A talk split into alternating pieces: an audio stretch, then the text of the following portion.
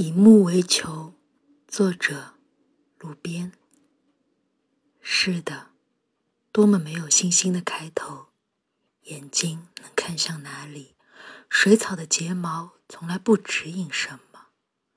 看吧，看见孩子就一直认为拥有过童年；看见被削平的塔尖，便以为巨大的一定垂立在某个角落；看见色彩。身体也会跟着斑斓，介于黑白之间的心脏停跳于雨水冲刷的屋顶。